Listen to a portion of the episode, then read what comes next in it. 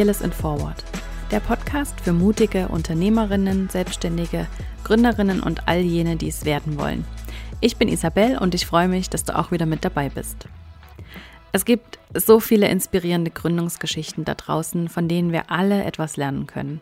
Und wenn wir damit auch nur unser Bild etwas gerade rücken können, davon, wie Erfolg tatsächlich aussieht und wie viele verschiedene Wege eigentlich dorthin führen. Denn die Anzahl Follower auf Instagram sagt oft eben nichts darüber aus.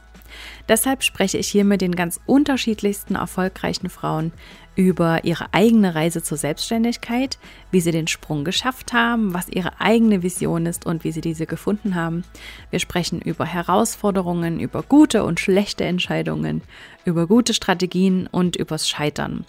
Und natürlich geht es auch immer darum, wie man es schafft, selbst den Mut aufzubringen, dieses Herzensprojekt endlich anzugehen und es nicht immer weiter aufzuschieben. Jede Woche gibt es hier also wertvolle Tipps von tollen, inspirierenden Frauen, die das bereits geschafft haben, wovon du vielleicht noch träumst. Doch bei einer Sache sind wir uns bisher alle einig gewesen, nämlich dass es sich lohnt, mutig zu sein. Es ist übrigens ganz egal, ob jetzt schon Februar ist oder schon September oder wann auch immer du diese Folge hörst. Es ist nicht zu spät, jetzt zu beginnen. Überleg dir nur einmal, wie schön es wäre, wenn du in einem Jahr zurückdenkst und froh bist, dass du endlich begonnen hast. Eine Umfrage in meiner Facebook-Gruppe hat nämlich ergeben, dass nur 50 Prozent der Selbstständigen eine fundierte Jahresplanung machen. Aber das, meine Liebe, macht eben genau den Unterschied aus. Denn nur die, die ihre Ziele kennen, können sie auch erreichen. Deshalb habe ich die wichtigsten Fragen, die du dir für deine Jahresplanung stellen solltest, für dich einmal zusammengefasst. Unter isabelsacher.com slash Jahresplanung kannst du dir das kostenfreie Workbook dazu herunterladen. Die Adresse ist isabelsacher.com slash slash Jahresplanung. Und es funktioniert übrigens auch für deine Monatsplanung als Selbstständige. Heute spreche ich mit Selina Bickel von Sina B. Empowering Woman. Und ich erinnere mich noch sehr gut, wie ich vor fünf Jahren das erste Mal von Sina eine E-Mail bekam und sie gerade die ersten Gedanken hatte, sich selbstständig zu machen. Seitdem ist Sina nicht nur eine Kundin, sondern auch eine ganz liebe Freundin geworden. Und ich durfte sie praktisch all die Zeit auf ihrem Weg von der Juristin zur Selbstständigkeit begleiten. In den vergangenen Jahren hat sie selbst wirklich eine erstaunliche Entwicklung gemacht und arbeitet heute als Fotografin, Yogalehrerin und selbstständige Juristin. Sie hilft selbstständigen Frauen dabei, Sicherheit zu gewinnen mit Vertragsvorlagen, juristischen Tipps und Beratungen. Und heute unterhalten wir uns einmal darüber, warum es wichtig ist, selbst mit Verträgen zu arbeiten, was wirklich dabei schiefgehen kann und was das alles mit Intuition zu tun hat. Außerdem klärt sie uns auf über das neue Urheberrecht und was man beim Teilen und Nutzen von Bildern im Internet tatsächlich darf und was man lieber sein lassen sollte. Auch wenn es im ersten Moment vielleicht nach einem langweiligen Thema klingt, das ist es ganz und gar nicht. Und ich verspreche dir, dass es vor allem für dich als Kreative wirklich richtig interessant wird. Ach so, und noch eins, wenn du es nicht schon längst gemacht hast, dann abonniere doch den Podcast auf iTunes oder folge uns auf Spotify und hinterlasse eine Bewertung. Das hilft uns nämlich enorm, dass noch mehr Menschen diesen Podcast entdecken können und von den Gründungsgeschichten lernen können, die wir hier erzählen.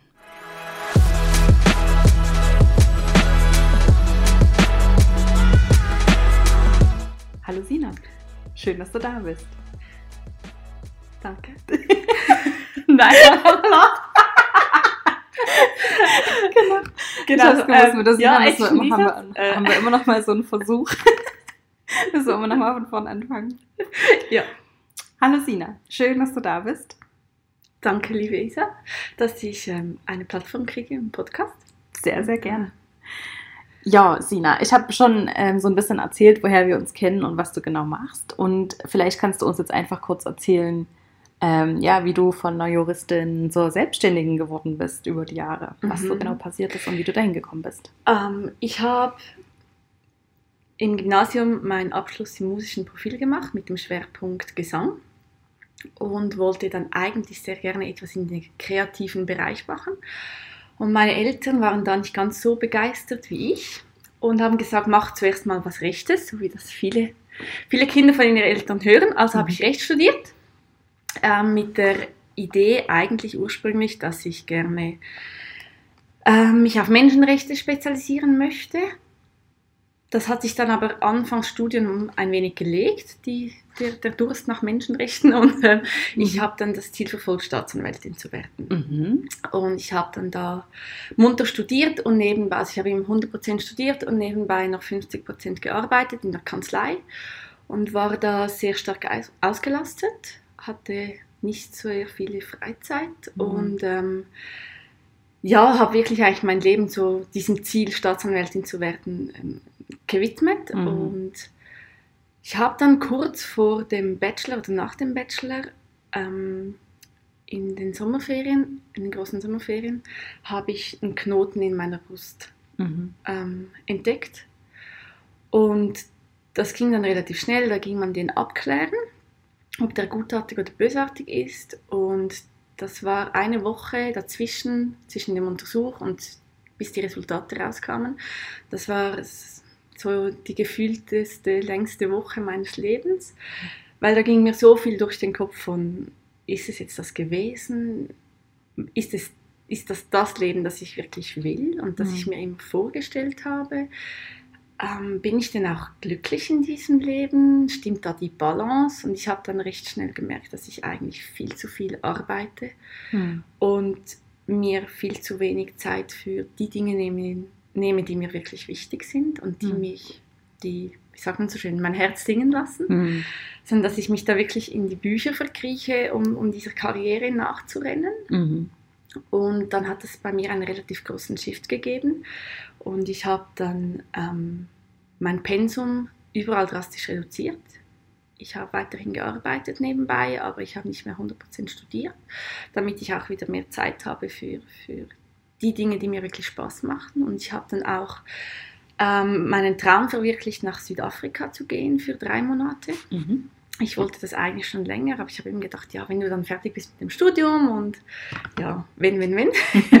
und habe dann gesagt, doch, ich, ich mache das jetzt. Und ich ging dann nach Südafrika, habe dort ein Praktikum gemacht, gemacht in der Strafrechtskanzlei und habe aber ganz viel nebenbei noch gemacht und habe dort auch wieder den Einstieg in die Fotografie gefunden, den ich schon ein bisschen während meiner Gymnasiumszeit ähm, das immer wieder mal verfolgt mhm. hatte, habe ich dort wieder gefunden. Und ja, Kapstadt ist natürlich sowieso ein Ort, der so viele Fotomöglichkeiten gibt. Mhm. Und ich habe dort bei einer ganz tollen Familie gelebt. Sie war ähm, Yogalehrerin und Köchin, hat sich selbstständig gemacht in diesen beiden Bereichen und sie hatte extrem viele kreative, selbstständige Freunde und das mhm. hat bei mir so diesen Wunsch geweckt, auch etwas, etwas Selbstständiges zu machen, mhm. etwas zu machen, das mir wirklich Freude macht. Und das ist so dieses, diese Aufbruchstimmung, die man in Kapstadt spürt, die hat mich so angesteckt und habe ich gesagt, die, wir, in, wir in, der, in der westlichen Welt, wir überlegen uns immer ganz genau, mit ganz viel Sinn und, und, und ist das wirklich Erfolgsversprechen? Was, wenn es denn nicht funktioniert? Wir haben immer so diese vielen Bilder im Kopf, warum alles eigentlich nicht gehen könnte. Und dort habe ich Menschen kennengelernt, vor allem auch viele Frauen kennengelernt, die einfach gesagt haben, ja, why not? Mhm. Und mal einen Cupcake-Laden aufgemacht haben, irgendeinen Kleiderladen, wo man auf den ersten Blick denkt, das hat gar kein Konzept und keinen roten Faden, aber die haben das einfach gemacht und das war so, das war für mich extrem inspirierend, mhm. diese drei Monate. Und da kam ich mit so einem riesen Koffer an Ideen und Gedanken nach Hause, mhm. wie ich mein Leben anders leben möchte. Und die zwei Jahre Studium bis zu meinem Master, die waren dann relativ hart, mhm. weil ich immer irgendwo gedacht habe, eigentlich sollte ich jetzt auch einfach mein eigenes Schaufenster eröffnen. ich hatte aber noch nicht so richtig die springende Idee, die ich eigentlich dachte, so, doch, das machst du jetzt, sondern ich war vor allem getrieben von diesem Gefühl der Freiheit. Mhm. Dass ich einfach das machen möchte, was mir wirklich Spaß macht und was mich wirklich erfüllt. Und je länger, je mehr habe ich dann auch gemerkt, dass es eben die Juristerei eigentlich nicht ist. Oder mhm. so, wie ich sie kennengelernt habe. Also ich habe in unterschiedlichsten Orten gearbeitet, von Kanzleien, Verwaltungen, ich war auf Gerichten. Und häufig war es so, dass die ersten ein, zwei Monate war ich Feuer und Flamme und nach zwei Monaten habe ich mir gedacht, so, okay, jetzt habe ich es gesehen, next. Mhm. und ja, ähm, dann bin ich nach dem Studium eigentlich gleich in die Teilselbstständigkeit als Fotografin gestartet. Ich habe mich als Boudoir-Fotografin, also auf die Boudoir-Fotografie mhm. spezialisiert und habe nebenbei zuerst 80 Prozent als Juristin gearbeitet und dann habe ich dann diesen Teil reduziert auf 60 Prozent, um meine Selbstständigkeit auszubauen und jetzt bin ich seit gut einem Jahr zu 100 Prozent selbstständig mhm. und ja, ich bereue es keine Minute. ähm, ich habe unterdessen die Juristerei wiederentdeckt für mich, seit ich meine Vision gefunden habe, also das mhm. Empowering Women, dass ich Frauen wirklich bestärken möchte, ihren eigenen Weg zu gehen mhm. und auch ihre Intuition auszuleben, habe ich mhm. die Juristerei wiederentdeckt, dass ich auch mit der Juristerei Frauen stärken kann und ihnen auf dem Weg zur Selbstständigkeit oder ja, wo immer sie hin möchten, sie unterstützen kann. Mhm. Und so hat sich dann der Kreis eigentlich wieder geschlossen, dass ich jetzt doch wieder bei der, also nicht nur, aber doch wieder bei der Juristerei bin. Das ist doch ja. spannend, oder? Wie wir manchmal doch wieder so diese, wie sich dieser Kreis wieder schließt und wir am Ende wieder da ankommen, wo wir am Anfang mal gestartet sind und genau. das vielleicht doch gar nicht so schlecht war, aber vielleicht auf eine ganz andere Art und Weise. Mhm. Mhm. Also wenn ich auch so zurückschaue, ich möchte keinen meiner Schritte missen. Mhm. Das gehört alles dazu und ich habe in allen Dingen extrem viel gelernt für mich mhm. und ja, ich bin dankbar, dass ich jetzt da stehen kann, wo ich jetzt stehe. Sehr cool. Mhm. Was waren denn so in den letzten Jahren oder in der Anfangszeit von deiner Selbstständigkeit so Schwierigkeiten oder was würdest du vielleicht jetzt auch heute rückblickend anders machen? Ähm, also was ich sicher weiß, was ich wahrscheinlich anders machen würde, aber was nicht so einfach ist, ist, ich habe am Anfang, vor allem in der Fotografie, habe ich mich sehr stark verglichen mit anderen Fotografen. Ich habe da immer, ich, ich konnte stundenlang durch andere Webseiten scrollen, durch andere mhm. Instagram-Feeds scrollen und habe immer gedacht, meine Bilder sind niemals so gut wie die der anderen. Mhm. Und dieses Vergleichen, das hat mich schlussendlich, wenn ich rückblickend sagen kann, auch, auch gehindert, Dinge auszuprobieren und Dinge zu machen, ähm, weil, ich, weil ich so ein bisschen dachte, es ist nicht State of the Art. Mhm. Das ist so, ja, man, man macht das nicht so oder man, man ja, also zum Beispiel haben da ganz viele haben sehr helle Bilder immer und, und zum Teil überbelichtete Bilder, also gewollt überbelichtet. Und ich habe auch so angefangen. Ich dachte, das müsste, das müsste bei mir alles ganz, ganz clean und Pastellfarben mhm. und so sein. Und wenn man meine Bilder heute anschaut, dann ist das da mehr eine Farbexplosion. Mhm. ähm, ja, das habe ich mich aber am Anfang gar nicht so recht getraut. Also, weil ich eben immer geschaut habe, was machen denn die anderen und mhm. ah, die anderen haben die Homepage so aufgebaut, dann muss meine Homepage somit auch etwas so mhm. aufgebaut sein. Und das ist etwas, was ich was ich einerseits sehr schwierig finde, auch heute noch zum Teil, mhm. wobei ich heute mit meinem Business so ein bisschen, durch, da, durch das, dass ich so drei verschiedene Bereiche abdecke, bin ich, mhm. fällt es mir leichter, mich da rauszunehmen in diesen Vergleichen. Aber das hat mir am Anfang viel Mühe bereitet. Ja. Und mir auch ein bisschen das Selbst, Selbst ähm, das Selbstvertrauen genommen, mhm. weil ich gedacht habe, meine Bilder sehen einfach nicht so aus wie die, die ich da ja. überall sehe. Ja. Ja. Und äh, was hat dir da geholfen? Also was hast du getan in dem Moment oder wie, wie, wie hast du das abgelegt, so zu vergleichen? Ähm, ich habe am Anfang mich so in einer ein bisschen in einer Fotografenbubble befunden, weil ich mhm. mich vor allem mit anderen Fotografen ausgetauscht habe. Ich ich habe auch so, ich ging auch so an, an so Treffen, die, an denen vor allem Fotografen waren und das habe ich abgelegt. Ich bin heute wirklich, ähm, habe den, den, das Mindset geöffnet und ich, mhm. ich tausche mich mit kreativen Menschen aus unterschiedlichsten Bereichen aus. Also aus der Yoga-Region, vielleicht aber auch, ähm, was habe ich noch? Ja, so Menschen, die, die sich selbstständig machen und aus einem ganz anderen Bereich kommen, wie mhm. Wildkräuter oder Mondkraft oder, oder einfach nicht so allein in einer Bubble mhm. Den Austausch suchen für, für, mit, mit Frauen aus unterschiedlichen Bereichen. Und so kommt man auch auf unterschiedliche Ideen und Inspirationen und sieht mhm. dann so, ah, das wäre auch eine Möglichkeit, das zu machen oder das mhm. sieht das ganz anders aus und so ja auch mal Dinge auszuprobieren, von denen man am Anfang vielleicht nicht ganz, ganz sicher ist, ob es hinhaut, aber einfach mal sagen, du, Hm. ich wachse jetzt einfach und schau mal, was rauskommt. Ja. Ja. Ich glaube, so war das auch so ein bisschen. Du hast ja deine Yoga-Ausbildung noch gemacht. Genau. Letztes Jahr. Ja. Anfang letztes Jahr, genau. Ähm, ich glaube, das ist auch ein gutes Beispiel dafür, oder dass du ähm, einfach mal gedacht hast, ich muss jetzt mal raus und wieder mal was anderes sehen und Ja. mich wieder mal mit anderen Menschen umgeben. Und jetzt habe ich da so ein Interesse und folge dem einfach mal. Mhm.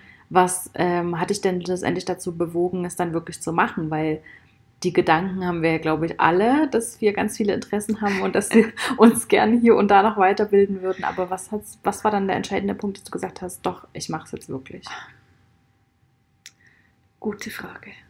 ähm, ich glaube, es war so ein bisschen ein, ein Mix aus, einerseits habe ich meine, meine Vision wirklich gefunden, mein Mhm. Why, warum ich, warum ich selbstständig sein möchte, dieses Empowering Women. Und Mhm. das ist, Yoga ist für mich da ein, ein sehr starkes Element Mhm. darin.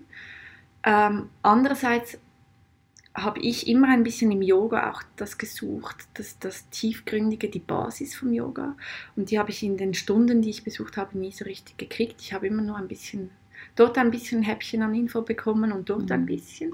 Und ich wollte das wirklich eigentlich vertiefen für mich. Und ich habe mir dann auch gesagt, jetzt ist der Zeitpunkt, wo ich mich selbstständig mache, wenn ich jetzt mal einfach mich auf das einlasse, mal schaue. Ich wusste doch noch nicht, dass ich ähm, Yogastunden selber anbieten möchte. Ich bin Mhm. da jetzt gerade im Aufbau einer Female-Yoga-Klasse. Mhm. Ähm, das war mir dort aber noch nicht klar. Ich ging wirklich auch mit der Intention nach Indien. Ich möchte das für mich machen. Ich möchte Mhm. mir etwas Gutes tun.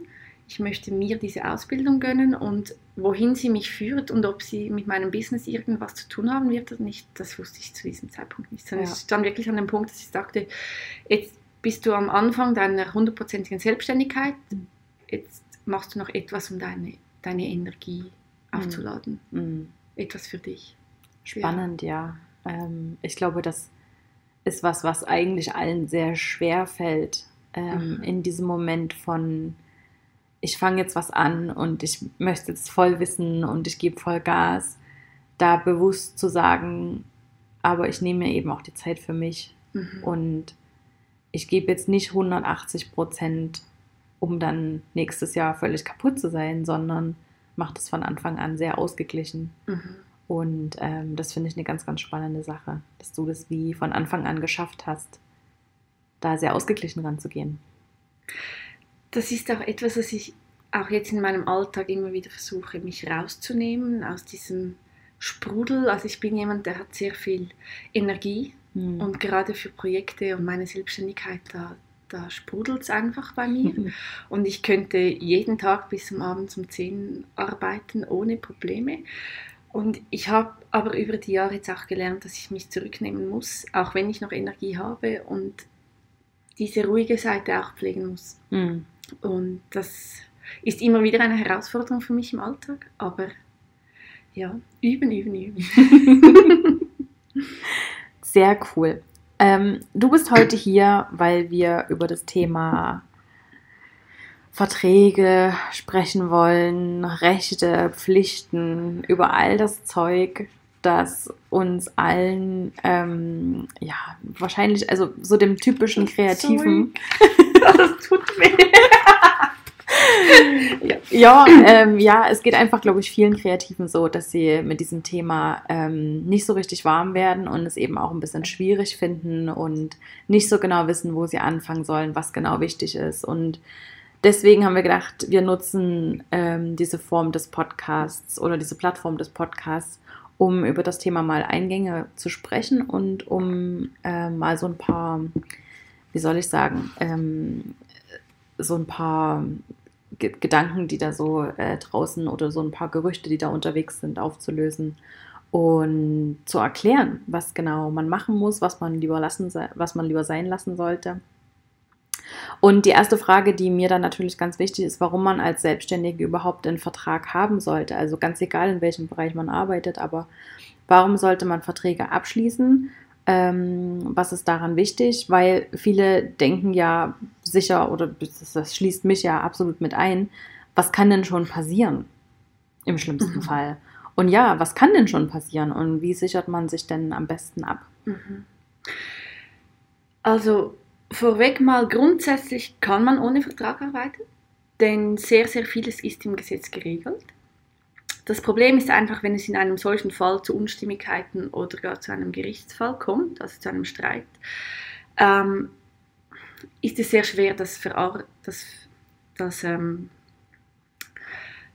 die Zusammenarbeit wirklich darzulegen und zu beweisen. Also, weil das Gericht qualifiziert anschließend aufgrund dessen, was du ihm vorlegst. Und wenn du nichts vorzulegen hast, mhm. sondern nur mündliche Abmachungen oder Telefonate oder so E-Mails, in denen man das ein wenig angetönt hat, dann entscheidet das Gericht wirklich aufgrund dieser Indizien, mhm. was ihr als Zusammenarbeit gewollt haben hättet. Mhm. Und da gibt es einfach extrem viele Unklarheiten, mhm. die dann auch für dich, ähm, ja, das Gericht legt das dann entweder so oder so aus. Und das ist ein Grund, warum ich rate, jeder und jedem mit einem Vertrag zu arbeiten. Mhm. Ähm, das Schöne ist, in der Schweiz herrscht grundsätzlich Vertragsfreiheit.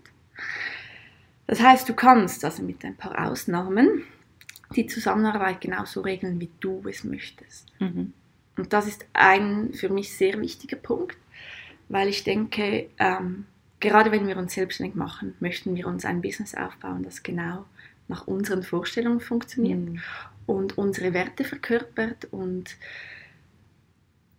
warum dann das nicht auch so aufgleisen, dass dies auch sichergestellt ist in, durch einen Vertrag.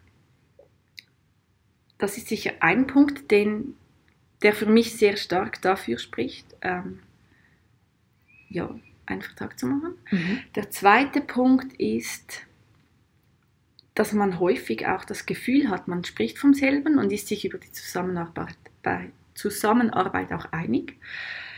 Aber wenn man dann das schriftlich festhalten muss, ähm, sieht man, dass es tatsächlich gar nicht der Fall ist, dass man irgendwie doch von etwas anderem gesprochen hat mhm. oder sich die Zusammenarbeit konkret dann doch ein wenig anders vorstellt. Mhm. Und gerade in diesen Fällen gibt ein Vertrag einfach eine große Sicherheit, dass man weiß, das, was ich investiere und was der andere investiert, das ist, das ist gleichwertig. Mhm. Also für beide Seiten ist für eine beide Seiten, ja. Absicherung, oder? Um auch einfach klar zu kommunizieren, was man genau vereinbart. Mhm. Weil das, das klingt so, ähm, als wäre das so selbstverständlich, aber ist es, glaube ich, oft nicht, oder? Ja, ja. Also ich, ich, ich weiß von Kundinnen von mir, die, die haben Verträge mhm. und die lassen die dann von mir prüfen und dann sage ich ihnen, aber schreib es doch mal ganz klar rein, was deine Leistung ist. Was, wie, wie viele, also gerade bei Fotografen, wie viele Bilder lieferst du dann aus? Mhm. Und dann kommt so die Antwort so, ja, ich habe jetzt einfach so reingenommen einige Bilder, weil das möchte ich dann so im Moment entscheiden und ja, weißt du, vielleicht, wenn dann die Zusammenarbeit gut läuft, dann gebe ich noch ein paar mehr Bilder und sonst halt nicht so viel. Dann habe ich gesagt, ja, aber schreib rein, ich liefere 50 Bilder aus, ich liefere 80 Bilder aus, damit mhm. dein Gegenüber genau weiß, so viele Bilder kriege ich. Wenn du noch mehr Bilder ausliefern möchtest, feel free, das kannst du jederzeit mhm. machen. Aber schreib das Minimum, was geleistet wird, rein. Mhm. Und schreib auch rein, was deine Kundin oder dein Gegenüber an Leistungen zu erbringen hat. Damit man auch mal entscheiden kann, ob das jetzt erfüllt wurde oder was ja. man da vereinbart hat. Weil ja. sonst ähm, ja, kann man sich ja endlos in Diskussionen verlieren, was jetzt genau erwartet wurde und was genau geliefert wurde und ob das jetzt genau erfüllt wurde oder nicht. Also genau. ich habe ähm, den das die Erfahrung schon mal gemacht, ähm, nicht ich selbst, aber eins meiner Brautpaare, bei dem ich die Hochzeit fotografiert habe, hatte parallel auch einen Videografen gebucht mhm. und die hatten mit dem eben keinen Vertrag. Und die hatten zwar per E-Mail so ein bisschen vereinbart, wie das in etwa laufen wird, aber am Ende wussten die eigentlich nicht genau, wann der das Video ausliefern wird, ähm, mhm. was genau dieses Video sein wird, wie lang das sein wird. Und vor allem eben bei der, bei der Dauer der Bearbeitung ähm, war das nie klar. Und es war dann am Ende auch tatsächlich so, dass sie nach einem Dreivierteljahr dieses Video immer noch nicht hatten und dann eben auch nichts in der Hand hatten, um dem nachzugehen. Und einerseits ist es ja für einen als Dienstleister eine Sicherheit, dass man nachher auch sein Geld bekommt, dass man ähm, klar kommuniziert hat, was man erwarten kann.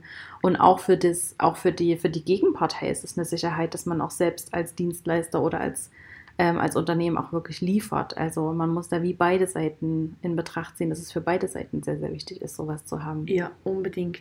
Und es gibt für mich auch so die, die Sicherheit für mich als, als Anbieterin, dass ich auch sagen kann, schau, das haben wir vereinbart. Weil mhm. ich, ich habe auch schon die Erfahrung gemacht, dass Kunden dann kommen und sagen, ja, aber es ist doch selbstverständlich, dass ein Fotograf und dann kommen irgendwelche Forderungen und Ansprüche und dann kann mhm. ich dann guten Gewissens sagen, schau mal, das ist der Vertrag, den wir gemacht haben und da drin stehen meine Leistungen, diese vier, fünf Punkte. Mhm.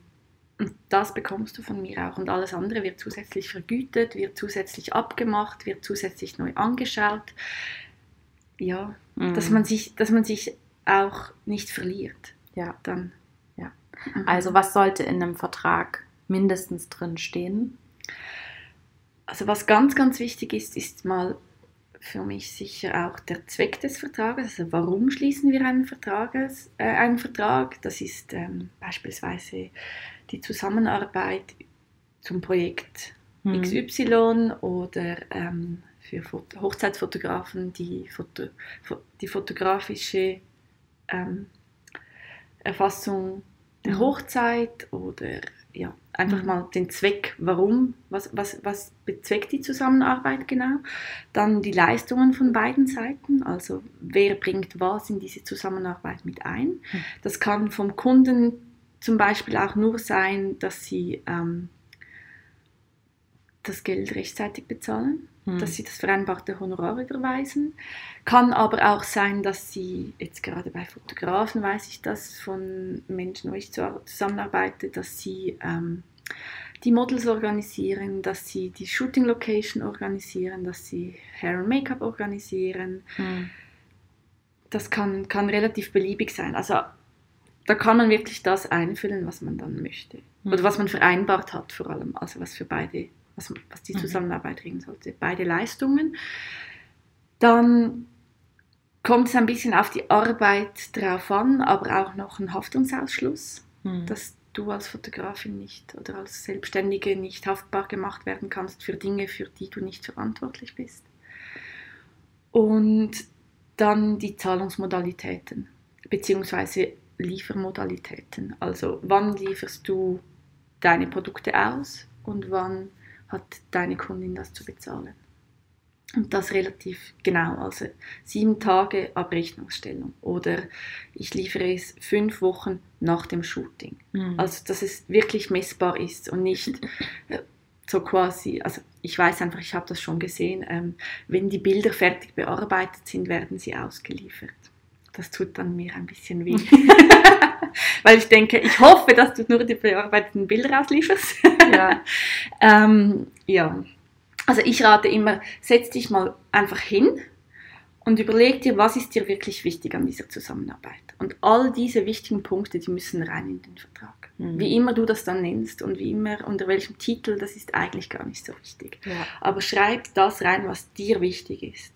Also auch wenn es zum Beispiel auch wenn es nur eine nicht kommerzielle Zusammenarbeit ist mit einem Blogger, Bloggerin, ähm, die dann deine Bilder beispielsweise oder deine Produkte so und so häufig in ihrem Feed zeigen muss, schreib rein in den Vertrag, wie häufig zeigt sie sie, wann zeigt sie sie, wer muss verlinkt sein, wenn ihr einen Wettbewerb zusammen aufstellt. Ähm, was sind die Bedingungen, welcher Text kommt unter das Wettbewerbsbild, ähm, muss man beiden Accounts folgen, muss mhm. man noch jemandem folgen, wer, wer ist für die Verlosung zuständig, wer informiert. Einfach, das, sind, das, das scheint so alles so logisch, weil, weil man denkt, man hat da darüber gesprochen, mhm. aber wenn es dann hart auf hart kommt, dann ist es dann eben irgendwie doch nicht ganz logisch und für die eine Partei war es dann klar, dass sie das macht und für die andere klar, dass sie es macht und mhm. dann machen es beide oder niemand oder ja. ja.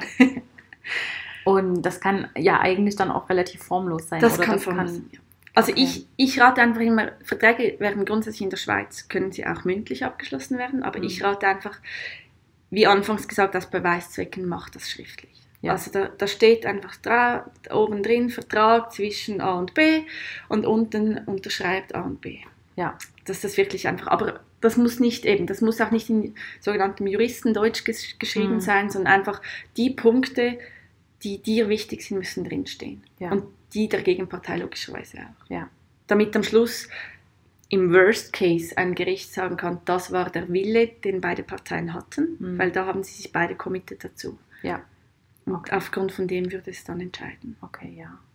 Ähm, jetzt ist ja bei dem Fotografenbeispiel, ähm, da würde ich jetzt gerade mal überleiten, ist ja oft auch das Thema Urheberrecht und Nutzungsrechte Mhm. ein großes Thema. Und ich war jetzt gerade erst ähm, als Dozent an, einem, an einer Weiterbildung für Hochzeitsplaner und da haben wir das gerade ausführlich besprochen, dass ja viele, die dann sich selbstständig machen wollen oder neu eben auch auf den sozialen Plattformen sind und selber noch nicht viel Portfolio haben, was sie vorweisen können ähm, oder was sie zeigen können, sich dann Bilder im Internet bedienen. Von entweder von Stock-Fotoseiten oder eben auch auf den Accounts von anderen Leuten, von anderen Unternehmen und das dann mal verlinken und mal nicht und mal werden sie genannt und mal Ja. nicht. Und ähm, ich, ich verstehe natürlich absolut den Grund, warum man das macht und das ist auch in gewissen ähm, in gewissen Bereichen ist es auch absolut üblich, weil es, äh, ja, wenn man viel, gerade als auch als Florist arbeitet man zum Beispiel viel mit Inspiration und dann ist es natürlich cool, wenn man die Bilder aus dem Internet nutzen kann. Was darf man denn da und was sollte man lieber sein lassen? Also, ich hole ich hol ein wenig aus zum Mhm. Thema Urheberrecht. Ähm, fürs Verständnis vielleicht. Bis jetzt war es so, dass ein Bild in der Schweiz nur dann geschützt war, wenn das Bild als Werk qualifiziert wurde. Und ein Werk ähm, sind geistige Schöpfungen mit individuellem Charakter. Das sind Werke. Also das heißt, bis, bis dato sind alle nicht individuellen Fotografien frei verwendbar, ohne dass man den Fotografen oder die Fotografin um Erlaubnis fragen müsste.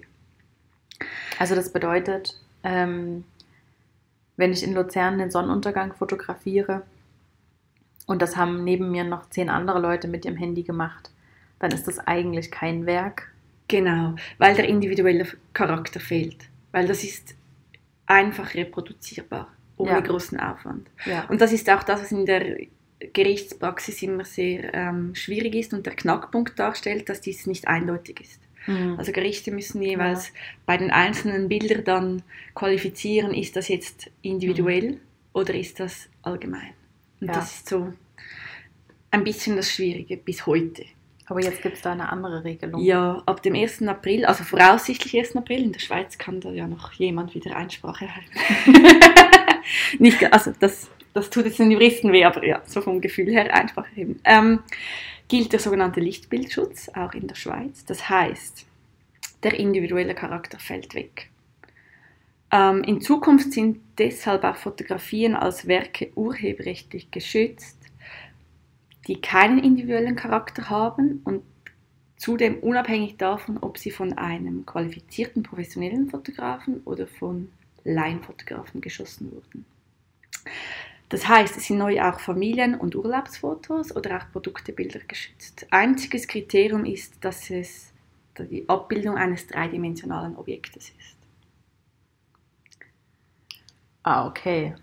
Also, aber da sind wir dann so in den, in den ähm, ja, Beispiel, kein, kein Schutz genießen Fotokopien anderer Formen, wie Textvorlagen, Pläne, grafische Darstellungen, Mhm. Fotos anderer Fotos. Mhm. ähm, ja, einfach Dinge, die eigentlich eine zweidimensionale Vorlage sind. Okay. Ein, ein Teppichmuster. Wobei man da dann wieder ähm, vom Designrecht her Probleme kriegen könnte. Okay. Nicht vom Urheberrecht für Bilder, sondern vom Designrecht. Okay. Das heißt, eigentlich sind so gefühlt sehr, sehr viele Bilder neu geschützt. Mhm. Und das ähm, Spannende ist, dass es auch rückwirkend gilt. Das heißt, auch wenn du vor Jahren mal was gepostet hast oder auf deiner Webseite hast, ähm, gilt das neu als geschützt, auch wenn es bis jetzt wegen dem individuellen Charakter nicht geschützt war. Also wenn du den Sonnenuntergang von einem Profil kopiert hast, war das bis jetzt kein Problem und ab dem 1. April wird es dann ein Problem. Okay. Also das ist ziemlich interessant, weil gerade für diesen Fall, wenn man auf Social Media Sachen repostet und den Urheber nicht benennt oder nicht markiert, könnte es sein, dass man ab dem 1. April ein echtes Problem hat. Ja. Und das Es- gilt dann auch rückwirkend. Das also gilt auch rückwirkend. dann, Nicht nur ab die Bilder, die du ab dem 1. April, sondern die Bilder, die du in den letzten Jahren gepostet hast. Ja. Je nach Quelle geht man davon aus, dass es große Abmahnwellen gibt. Hm. Andere sagen, das gibt es nicht. Das ist so ein bisschen die Einschätzung verschiedener Anwälte. Hm. Ähm, das kann man jetzt nicht sagen, wie es aus- rauskommt. Hm. Man, man, das Beispiel, das du vorhin genannt hast, dass man den anderen Account verlinkt, von dem man das Bild hat. Hm. Das hat eigentlich, die Idee dahinter ist so ein bisschen, dass man dem Account dann zeigt, dass man ja das Bild nutzt. Man geht dann auch davon aus, dass dieser Account schon mal der Urheber ist des Bildes und dass dieser dann so ein bisschen stillschweigend einwilligt, wenn er nicht sagt, nimm es wieder runter. Hm. Juristisch gesehen hat das aber eigentlich keine Bedeutung. Also, damit du ein Bild wirklich brauchen darfst und verwenden darfst, vor allem auch so als Floristin oder als Hochzeitsplanerin oder so, wo du es dann auch kommerziell brauchst, also wo du, wo Mhm. du das machst, um schlussendlich Geld zu verdienen, ähm, ist es eigentlich sehr schwer, das so zu machen. Also es ist einfach juristisch nicht, nicht ähm, bist du nicht auf der sicheren Seite. Hm. Ich glaube, das muss einem einfach bewusst sein, Ja. dass das ähm, juristisch nicht ganz einwand einwandfrei ist. Mhm.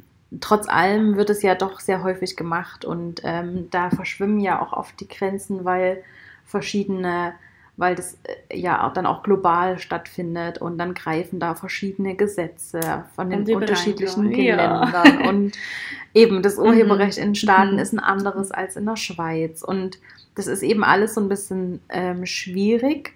Fakt ist einfach, dass ähm, die Praxis einfach so ist, dass es halt sehr häufig gemacht wird und dass es Mhm. größtenteils auch toleriert wird oder akzeptiert wird. Mhm. Ähm, ich vertrete einfach die Meinung, dass wenn man den Account, wo man das her hat, also beziehungsweise eben nicht den Account, wo man das her hat, sondern versucht, den Urheber von dem Bild rauszufinden. Und das findet man auf, Sozi auf den sozialen Netzwerken eigentlich immer, wenn man sich ein bisschen Mühe gibt und eben auf dem Account, wo man es her hat, da mal auf den Urheber klickt und da vielleicht wieder auf den Urheber oder auf, den, auf die getagte Person klickt, wo man es her, also wo das her ist, um da wirklich die Quelle rauszufinden. Und das gleiche eigentlich auf Pinterest, wenn man sich da mal durchklickt auf den Blog, wo das Bild vielleicht her ist, steht vielleicht ganz klein unter dem Bild, wer das Bild gemacht hat. Also die Quelle findet man ganz oft eigentlich raus. Und denjenigen muss man eben markieren und Genau. nicht den Account, wo man das her hat. Man, es ist zwar schön, wenn man die mit erwähnt, aber das ist eigentlich völlig irrelevant. Ja. Ähm, sondern der Urheber von dem Bild muss genannt Mhm. werden. Ähm, und wenn man den dann eben markiert im Bild und auch im Text erwähnt und ihm vielleicht auch noch eine Nachricht schreibt, dann ähm, wird es oft geduldet und oft freuen sich die Urheber ja und die Fotografen auch darüber, dass die Bilder benutzt werden. Aber man muss sich einfach bewusst sein, dass derjenige definitiv das Recht hat zu sagen, bitte nimm es runter, das möchte ich nicht. Ja, Und dann muss man es auch sofort löschen, weil sonst unbedingt. Ja. könnte es wirklich schwierig werden. Ja. Ich rate zum Teil, wenn man so Bilder benutzt, vielleicht noch, bevor man sie postet, auch einfach eine kurze Nachricht machen, eine Private Message Hm. an den Urheber. Ähm, kommt ein bisschen darauf an, wie viele Follower jemand hat und wie aktiv er da die Nachrichten auch bewirtschaftet. Hm. Aber dann ist man schon mal auch einen großen Schritt weiter, wenn der sagt, ja klar, wenn du mich verlinkst, darfst du es benutzen. Hm. Aber das oft steht in den Accounts oder in den Profilen eben auch oben in der, in der Profilbeschreibung, ähm, wie mit, mit Repost umgegangen werden soll. Also Ja. manche haben direkt stehen, Repost with Credits oder Please don't use my images oder also Genau. manche, Ja. bei manchen steht da einfach auch direkt was und ähm, Mhm. da ist es natürlich selbstverständlich, sich daran zu halten, wenn derjenige das von vornherein ausschließt.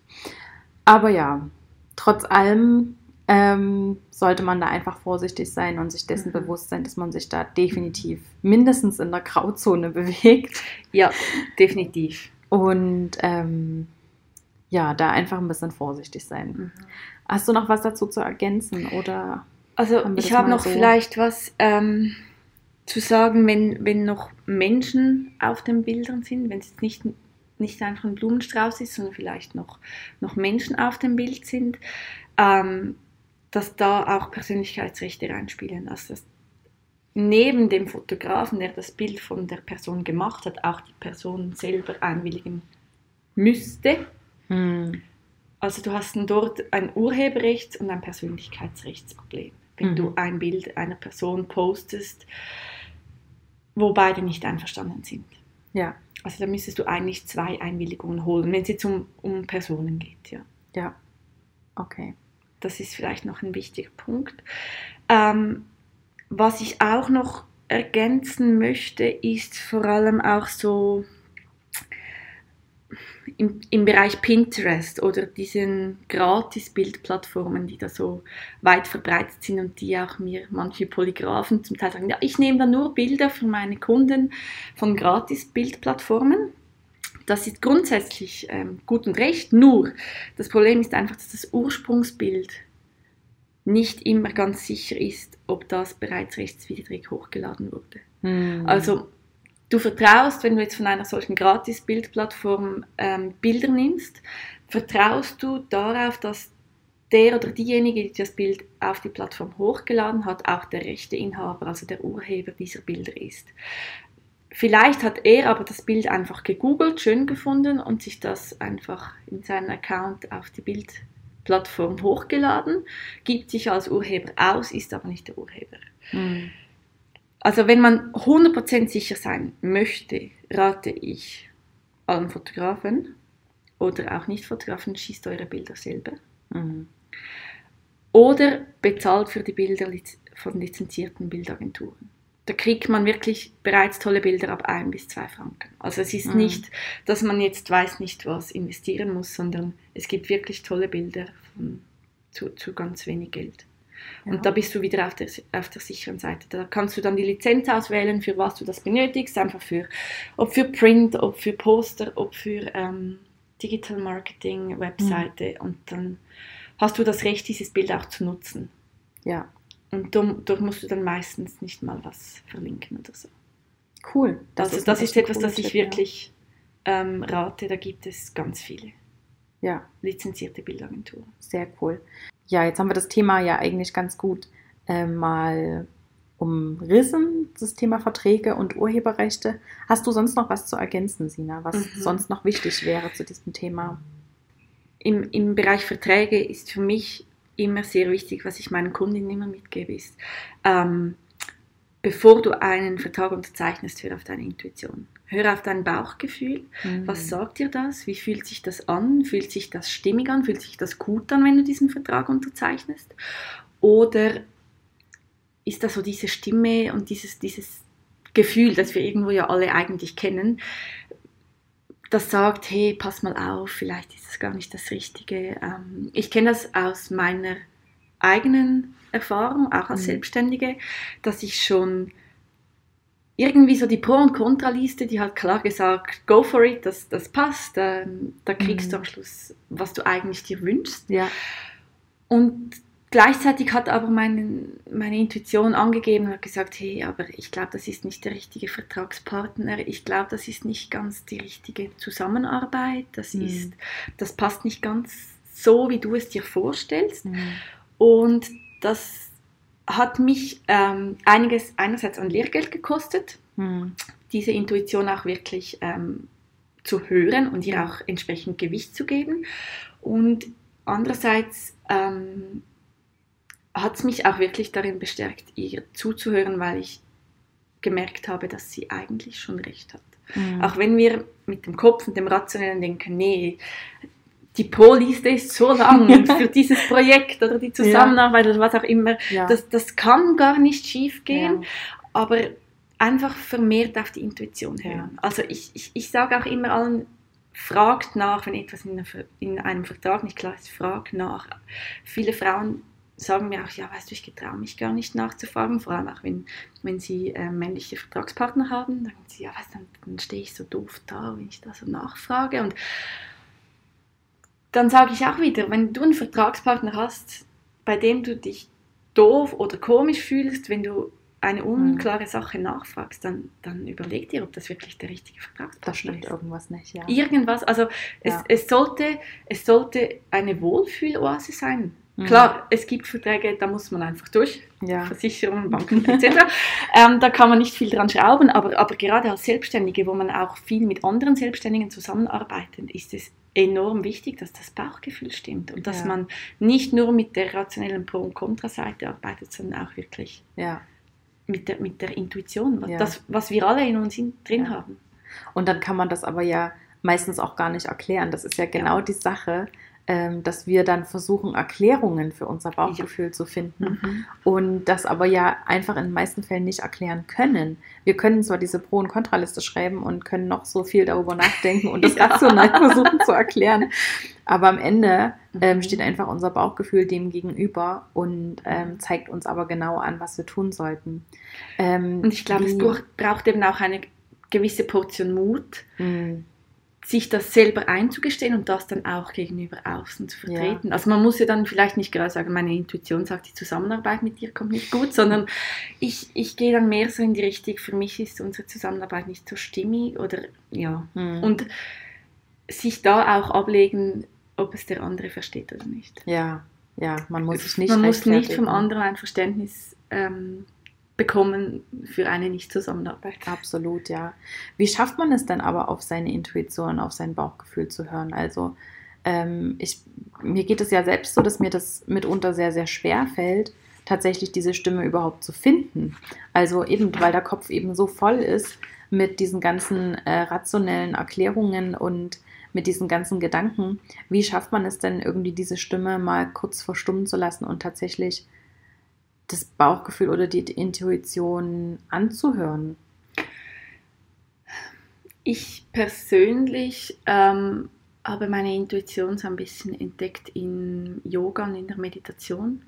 Das heißt vor allem in der Stille eigentlich. Also wir haben heute so viel Lärm um uns im Sinn von, es läuft überall Musik, wir, wir werden äh, im Internet, ähm, in den E-Mails, auf, auf Social Medias zu bombardiert mit, mit Stimmen und, und, und mhm. Inputs und allem Möglichen, dass wir gar nicht nachkommen mit dem ganzen Verarbeiten.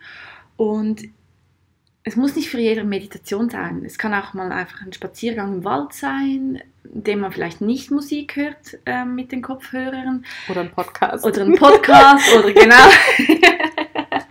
Sondern einfach mal sich, sich das muss auch nicht immer eine Stunde oder so sein, sondern einfach mal zehn Minuten, vielleicht eine Tasse Kaffee auf dem Balkon an die Sonne stehen und mal tief durchatmen und, und mal in sich hineinhören und sich mhm. versuchen nicht abzulenken. Ich weiß, die Gedanken sind frei und gehen dann, hängen sie sich wieder an irgendein Thema, wo man sich mhm. da festbeißt, aber so für, für, gerade wenn ich jetzt einen Vertrag vor mir habe, wo ich dann denke so, hm, gebe ich auch immer meinen Frauen mit auf den Weg, schlaf einmal darüber. Hm. Wie fühlt sich das am Morgen, wenn du aufstehst als erstes? Wie ist das Gefühl, wenn du an den Vertrag denkst? Hm. Ist das immer noch ein Yes, ich möchte den unbedingt unterschreiben, weil das passt auf allen verschiedenen Ebenen, in, inklusive auch auf, auf der Gefühlsebene? Ja. Oder ist da immer noch dieses leise hm. Kratzen, das sagt, ähm, das ist nicht so stimmig? Das, und, ja. und dann vielleicht auch ja, ich versuche meinen, meinen Kundinnen immer auch mitzugeben, versucht in eurem Alltag mehr auf eure Intuition zu hören. Man kann es ein bisschen schulen, auf diese Stimme mhm. zu hören. Das fängt für, für, mich schon in ganz kleinen Dingen an. Ob du deine Kleider auswählst morgen nach Lust und Laune oder nach Anlass, den heute mhm. ansteht. Also das sind so ein bisschen die, ja, die Nuancen, wo man sich dieses, diese innere Stimme auch antrainieren kann, auf sie zu hören und ihr Raum zu geben. Ich finde das mit dem ähm, am Morgen aufstehen wirklich einen guten Tipp. Ähm, ich habe so damals entschieden, ob ich meinen Job kündige. Ich habe ähm, ja genau so. Ach, ähm, ich, ich dich. ich habe ähm, das unbewusst schon öfter gemacht ähm, und habe mir im Prinzip am Abend das einfach vorgenommen, gerade wenn ich so am Abend festhänge. Und in dem Fall war das tatsächlich so, dass ich die ganze Nacht ähm, quasi Pro- und Kontralisten geschrieben habe und schön rational genau hin und her überlegt und wie ich das dann hinkriege und was auch immer und ähm, bin dann einfach mit dem Gedanke ins Bett, dass ich am Morgen einfach auf mein erstes Gefühl höre. Also am Morgen aufstehe und ganz genau auf diesen ersten Gedanke höre zu diesem Thema. Und ich bin am nächsten Morgen aufgestanden und ich bin so schwungvoll aufgestanden, so, so mit Energie, so ganz besonders irgendwie. Und mhm. bin ins Bad gegangen und mein erster Gedanke, so der erste fassbare Gedanke war tatsächlich, oh wow, heute ist der Tag, an dem ich meinen Job kündige. oh, ich krieg gleich. Ja, und genau so, es war eben nicht, mhm. oh mein Gott, heute ist der Tag, an dem ich meinen Job kündigen muss, sondern, da war eine Energie. Heute, ja, genau, ja. da war einfach so dieses, dieses, dieses Ausbreitende, dieses sich Öffnende und das, ja, war einfach so das Zeichen dafür und oh, ähm, auf das habe ich 100% gehört. Das mhm. war, ähm, ja, das war schwierig in dem Moment natürlich, auch das, das umzusetzen, aber es hat sich gelohnt am Ende. Also und die andere Sache, die, ähm, die ich von der Marie Folio kenne, mhm. ist, dass man eben gerade so, wenn man im Alltag ähm, so eine Entscheidung treffen muss oder auf seine Intuition hören muss.